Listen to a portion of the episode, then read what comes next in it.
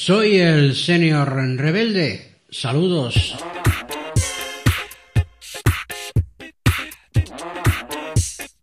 Existe últimamente una proliferación de reportajes, documentales y artículos sobre el protagonismo que están adquiriendo las pantallas en la sociedad en general, construyendo unas franjas de edad que han crecido de manera destacada en su zona baja, es decir, en la parte donde la edad de quienes se incorporan a este consumo audiovisual es cada vez menor, llegando incluso a bebés.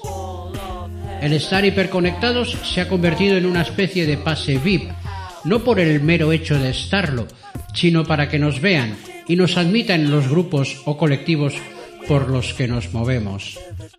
No descubro la rueda si digo que todo este conglomerado de conexiones tiene como combustible a las redes sociales, donde prácticamente todo vale.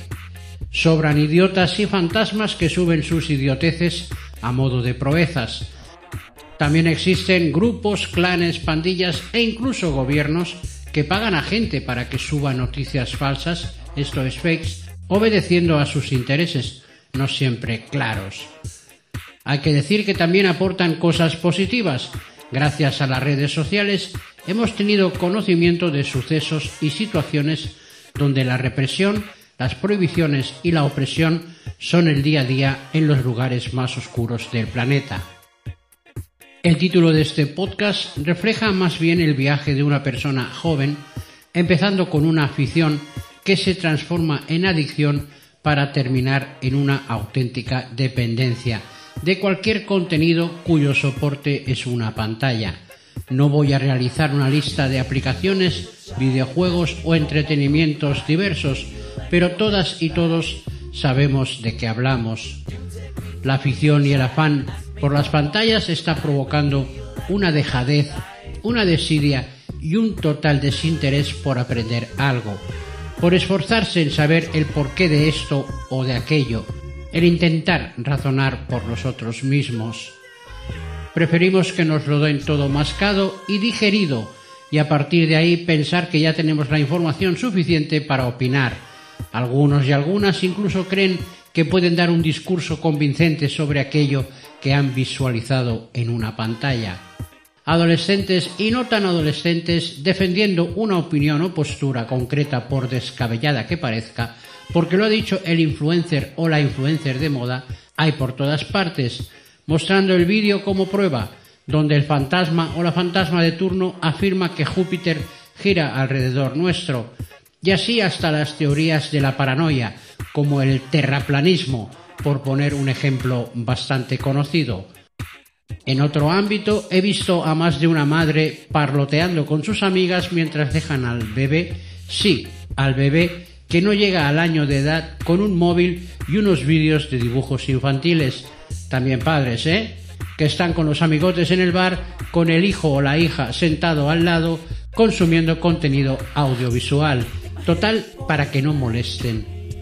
En un periodo de tiempo más corto de lo que pensamos, estos niños ya manejan el gadget de que se trate con muchísima mayor soltura y habilidad que cualquiera de sus progenitores. Y lo que es peor, consumiendo un contenido del que estos ni se enteran.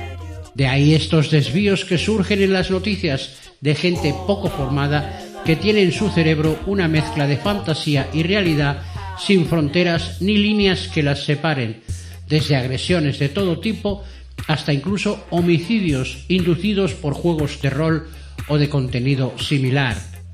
No hace falta ser psicólogo para darse cuenta de la influencia que todo este conglomerado visual tiene sobre personas en etapas de aprendizaje, tanto educativo como social. La mayoría de psicólogos, igual que los economistas, lo explican todo una vez ha sucedido. Y esto no es una crítica a su trabajo, solo es la visión que se percibe cuando sucede algo lo suficientemente importante, generalmente trágico, y aparece en los medios.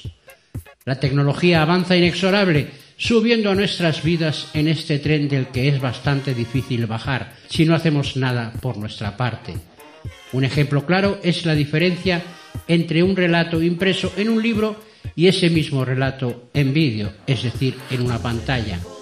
El libro nos narra episodios donde nuestra imaginación hace el resto, creando paisajes, situaciones y circunstancias, haciéndola trabajar y desarrollarse.